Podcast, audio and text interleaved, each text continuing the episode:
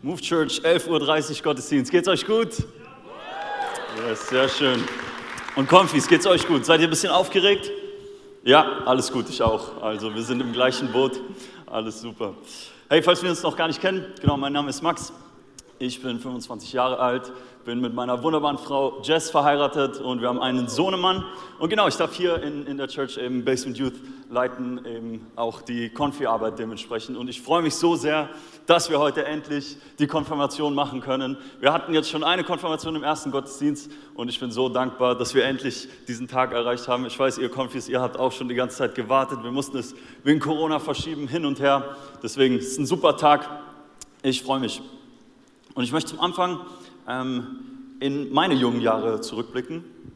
Und zwar, als ich, ich tue so, als wäre ich voll alt, als ich so circa elf Jahre war, ähm, da hat sich Folgendes äh, ereignet. Ich war in der Schule und da war so ein Mädel und ich fand die ziemlich interessant. Ähm, ja, ich, ich wollte sie so ein bisschen besser kennenlernen. Und dann dachte ich mir so, was kann ich machen, um ihre Aufmerksamkeit zu bekommen? Was kann ich machen, um sie zu beeindrucken? Ein bisschen überlegt und dachte ja, ich muss ihr zeigen, wie stark ich bin. Und wie zeige ich ihr, wie stark ich bin?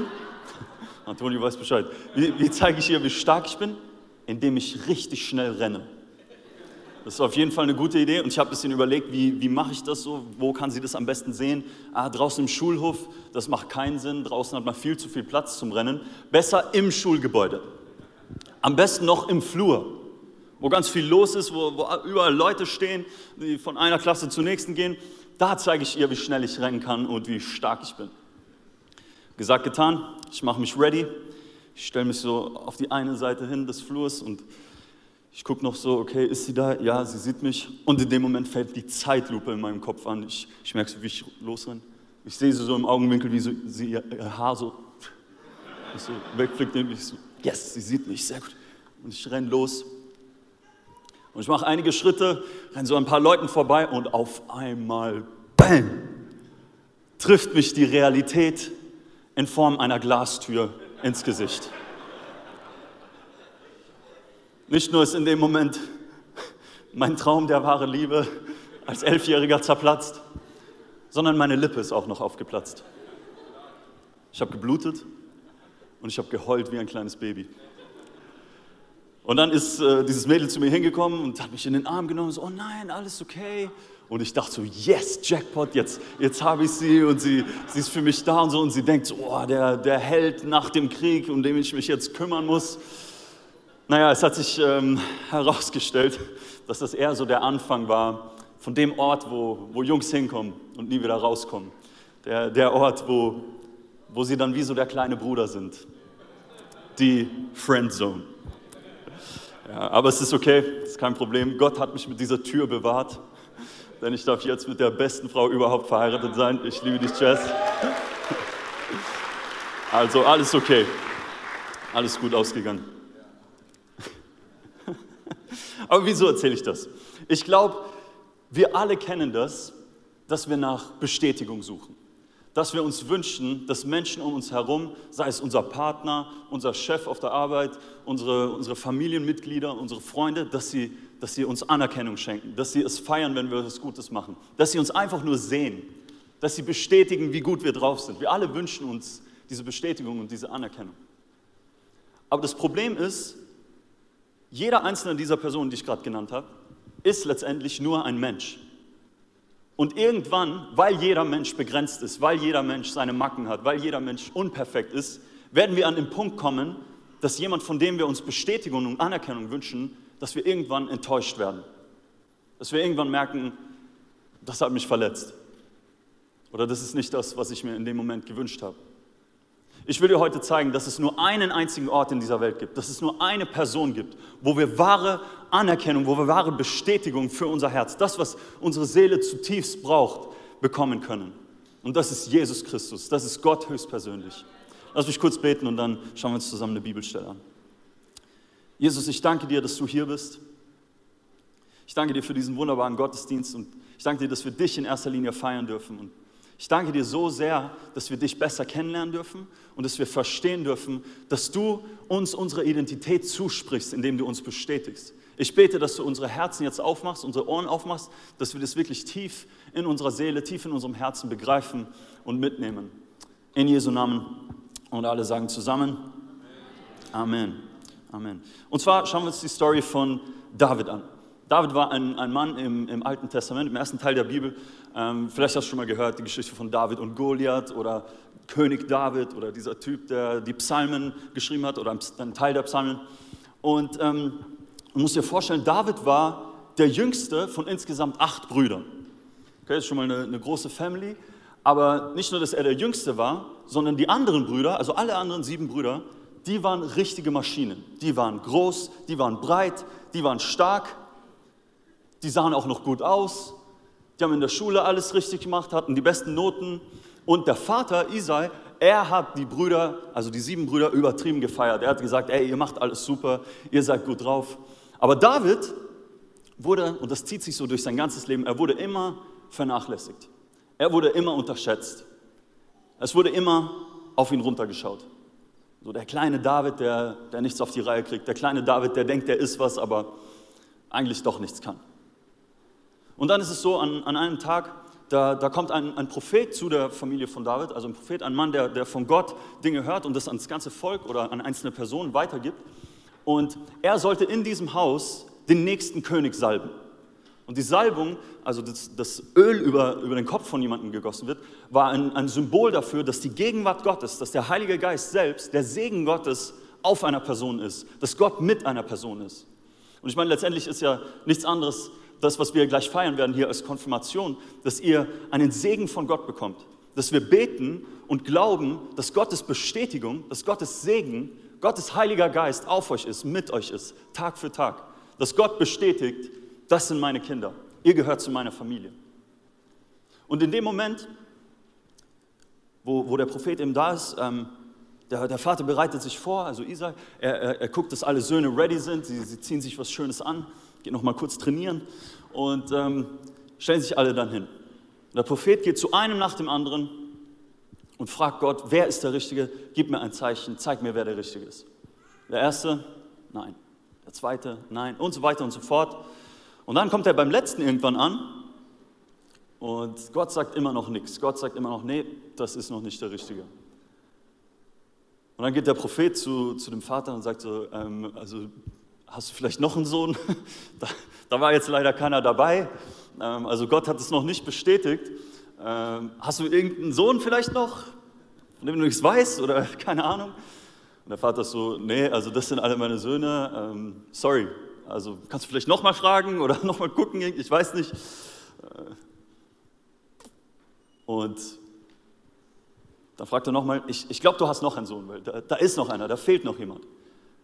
Und Isa ist so, ja, also es gibt schon noch einen, aber glaub mir, das ist kein König. Der ist halt auch Teil der Familie irgendwie, aber vertrau mir, der ist nicht der Richtige. Guck mal, hier sind starke Männer, hier sind Jungs, die haben richtig was gemacht mit ihrem Leben. David, er, er entspannt, er chillt mit den Schafen, äh, er ist ein bisschen komisch drauf, also sorry, das ist echt der Falsche. Der Prophet sagt, nein, hol ihn rein. Und er holt ihn rein, er betet für ihn und Gott sagt ganz klar, das ist der nächste König. Er betet für ihn, salbt ihn mit Öl. Und da kommt ein Cut. Ein bisschen Zeit vergeht und Israel, also das Volk, zu dem David und seine Familie auch gehört, sie sind im Krieg mit den Philistern, einem anderen Volk. Und es war so zur damaligen Zeit, dass man manchmal, anstatt dass zwei Völker komplett gegeneinander kämpfen, sind einzelne Leute, einzelne Helden aus dem Volk nach vorne gekommen ins Schlachtfeld, haben gegeneinander gekämpft und der Sieger hat für das ganze Volk den Sieg eingeholt. Sodass nicht viele Leute sterben müssen, viele Leute, viele Ressourcen draufgehen, ähm, hat man das so gemacht. Und die Philister hatten aber einen kleinen bzw. großen Vorteil. Sie hatten einen Riesen, Goliath. Er war drei Meter groß und circa drei Konfis breit. Das steht wirklich so. Äh, nein, Spaß. Und alle hatten übertrieben Angst vor Goliath. Zu Recht. Ich meine, da steht ein Riese und brüllt sie an und er, er beschimpft sie, er beschimpft das Volk und er beschimpft vor allem den Gott Israels und sagt, ihr seid nichts wert, ihr könnt nichts, ich mache euch alle platt. Komm doch einer zu mir her. Irgendeiner, egal wer, ich mache euch alle platt. Und die Israeliten haben panische Angst. Sie schieben sich so den Ball hin und her, so geh du, nein, geh du, nein, komm, geh du. Und wenn wir zu fünf gehen, so, der macht uns trotzdem platt. Sie haben panische Angst. Sogar die starken, großen Brüder von David. Und unser Held David, er hat natürlich auch einen sehr, sehr wichtigen Job in dieser Geschichte. Und zwar ist er Lieferando. Er ist der Pizzabote. Ja? Also ähm, sein Vater geht zu ihm und sagt so, David, ja, deine Brüder sind ja ähm, beim Krieg. Äh, kannst du ihnen bitte ein paar Käsebrote bringen? Und er so, ja, okay, alles klar, mache ich. Er packt das alles ein, bringt es zu seinen Brüdern. Und dann bekommt er mit, was, was gerade abgeht. Er bekommt mit, dass Goliath da steht und rumbrüllt und den Gott Israels beleidigt, seinen Gott beleidigt. Und er sagt so, hey Leute, was ist hier los? Wie niemand kämpft gegen Goliath? Er beleidigt unseren Gott, das können wir doch nicht auf uns sitzen lassen, das, das kann nicht sein. No way, da muss jemand was unternehmen. Und alle so, ja, okay, entspann dich mal, alles gut. Nee, wisst ihr was? Ich kämpfe gegen Goliath. Und ich stelle mir so vor, wie in dem Moment alle so dastehen, da sind die, die Brüder von David, da sind ein paar andere Krieger. Der eine schleift gerade so sein Schwert und hat so ein Messer im Mund. So. Und dann ist der, der König Saul ist auch da, also der eben davor noch König war. Und sie bekommen das mit. Auf einmal ist Totenstille. Alle schauen zu David, mustern ihn kurz von oben nach unten und alle fangen an zu lachen. Du willst gegen Goliath kämpfen?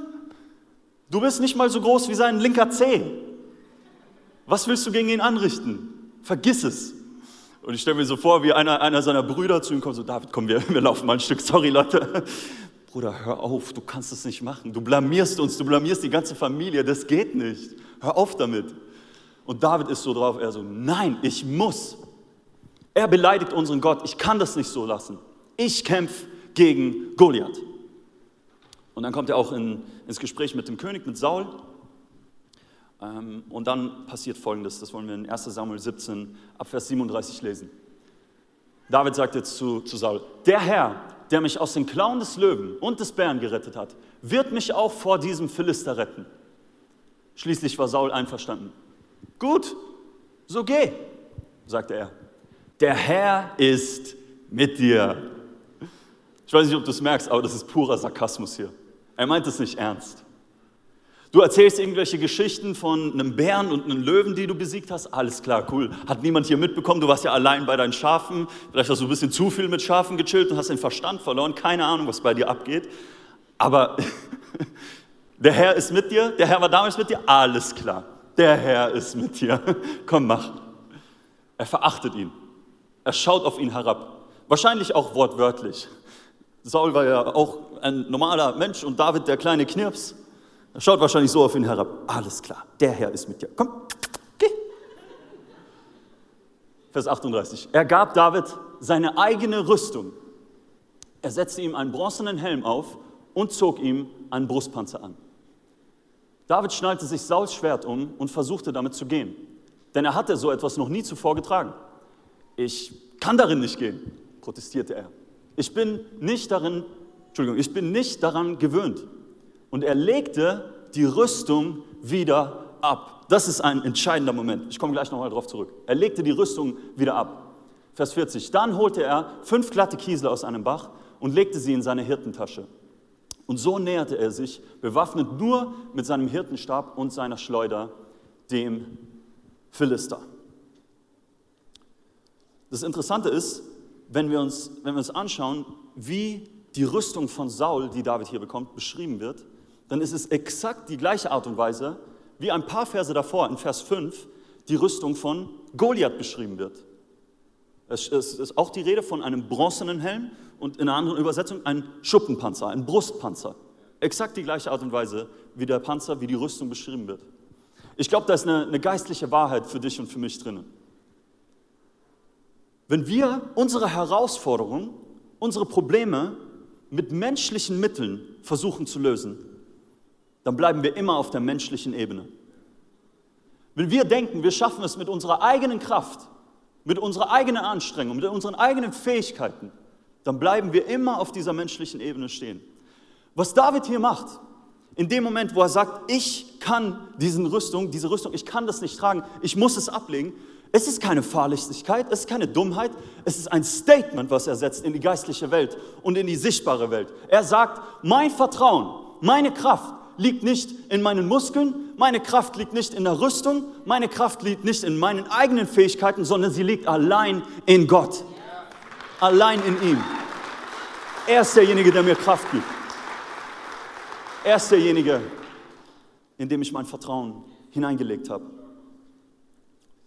Wir versuchen so oft mit unseren eigenen Skills, aber letztendlich merken wir, wenn wir zulassen und sagen, Gott, du bist derjenige, der die Kraft hat, du bist derjenige, der viel stärker ist, dann passiert etwas in der Atmosphäre, dann passiert etwas in dem Moment. Und Goliath, er, er tritt ihm wieder entgegen und, und sagt, du, du willst gegen mich kämpfen. Und er verhöhnt weiter den Gott Israel. Er verhöhnt David und sagt, du kleiner Knirps, du kannst gar nichts. Und David antwortet auf folgende Art und Weise. David rief zurück, du trittst mir mit Schwert, Speer und Wurfspieß entgegen. Ich aber komme im Namen des Herrn, des Allmächtigen, des Gottes, des israelitischen Heeres, das du verhöhnt hast. Heute wird der Herr dich besiegen. David sagt hier ganz klar, Ganz ehrlich, wenn ich es aus meinen eigenen Mitteln machen würde, dann würde ich dich wahrscheinlich nicht besiegen. Aber weil ich mein Vertrauen in ihn gelegt habe, wird der Herr dich besiegen. Move Church und vor allem auch liebe Konfis, ich will uns ermutigen, egal was in unserem Leben noch auf uns zukommt, egal was für eine Herausforderung, egal wie groß sie aus ist, lass uns exakt diese Haltung einnehmen, die David hier nimmt.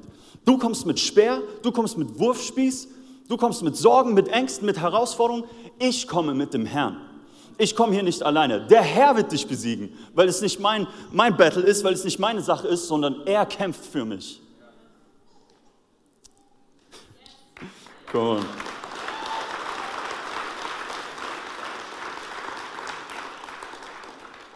Und genauso passiert es dann auch. David, er geht nach vorne und er schleudert mit dieser Steinschleuder Goliath fällt um und das ganze Volk hat gewonnen. Einfach weil er treu war, weil er gesagt hat, ich gehe diesen Schritt. Ich vertraue nicht auf meine eigene Kraft, nicht auf meine eigenen Fähigkeiten, sondern ich vertraue auf Gott. Und alle feiern ihn, alle rasten aus, alle so, ja, yeah, David, du hast es geschafft. Und später wird er dann tatsächlich zum König gekrönt.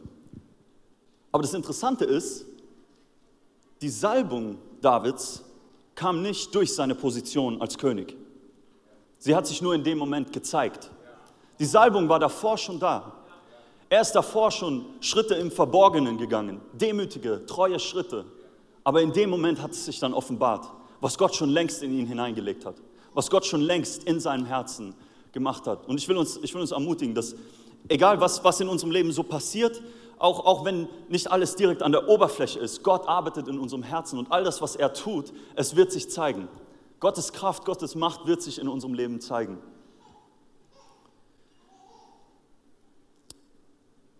Und ähm, oft ist es aber so, dass wir denken, es, es kommt irgendwie ein, ein, ein großer Schritt oder irgendwas Großartiges passiert, um, um zu einem großen Wunder ähm, zu kommen. Und äh, ich glaube aber, dass, dass es voll oft eigentlich viel kleinere Schritte von Gehorsam, Treue und Demut sind, die zu so einem großen Wunder führen. Ich meine, schauen wir uns nochmal ähm, diese Geschichte von David an. Was passiert? Wie kommt er überhaupt zu diesem Schlachtfeld? Wie kommt er dahin? Mit einem Käsebrot. Mit einem Auftrag, bring ein paar Käsebrote zu deinen Brüdern. Das war seine Mission. Und ich meine, er war zu dem Zeitpunkt schon der gesalbte König. Er war eigentlich schon für eine Position gesalbt, die er noch nicht hatte, aber er war schon dafür gesalbt und gesetzt. Er hätte zu seinem Vater sagen können, äh, du hör mal zu, nicht so ungut, aber ich bin der nächste König. Such dir jemand anders, der die Brote dahin bringt. Ich mache das nicht. Aber nein, das hat er nicht gemacht. Er hatte Charakter. Er hat gesagt, ich bin demütig, ich bringe diese Brote dahin. Wenn mein Vater das von mir verlangt, dann mache ich das, natürlich.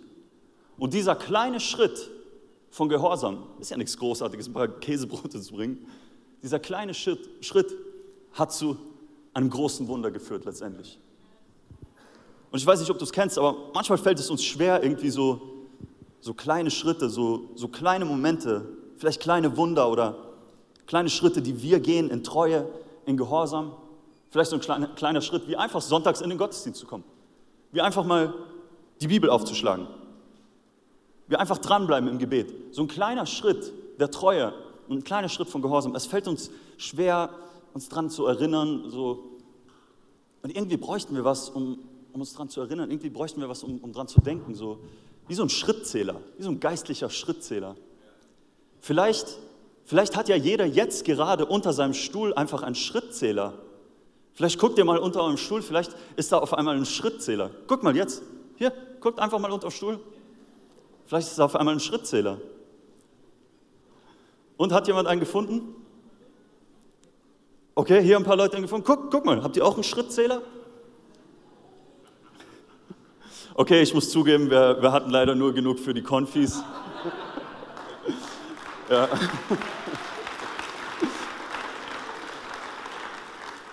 sonst, sonst hätte ich Ärger bekommen, dass wir das Budget gesprengt haben. Dieser Schrittzähler soll ein, ein Reminder sein, soll eine Erinnerung daran sein, dass wir im Kleinen treu bleiben und die kleinen Schritte zählen. Weil wenn wir anfangen, die kleinen Schritte zu zählen, merken wir auf einmal, was Gott für große Wunder getan hat. Weil irgendwann sehen wir, wenn wir, wenn wir zurückblicken, dass es viele kleine Schritte waren und Gott ein Riesenwunder daraus gemacht hat. Und das bedeutet natürlich nicht, dass wir mit diesen Schritten oder mit irgendwelchen Sachen, die wir, die wir tun, sei es beten, in der Bibel zu lesen oder sei es einfach treu zu sein, einfach präsent zu sein, einfach vielleicht für einen Freund da zu sein. Das heißt nicht, dass wir mit diesen Schritten irgendwelche Punkte aufbauen, die wir dann vor Gott vorweisen können, so hey, ich habe so und so viel geschafft, geschafft, ich bin so und so gut. Weil wenn wir ehrlich sind, wir könnten gar nicht genug tun, um Gottes Aufmerksamkeit zu bekommen. Du kannst nicht genug tun und leisten und ackern, um Anerkennung von ihm zu bekommen. Du kannst, es ist unmöglich, so viel zu tun, dass er dich sieht. Aber weißt du wieso? Er sieht dich schon. Du hast schon seine Aufmerksamkeit. Du kannst sie dir nicht erarbeiten. Er sieht dich, weil er dich über alles liebt. Er hat dich geschaffen, er hat dich designt. Und er liebt dich so sehr. Lass uns doch mal kurz zum Abschluss die Augen schließen, einfach für einen Moment der Privatsphäre und der Konzentration. Keiner schaut nach links und nach rechts. Alle machen die Augen zu.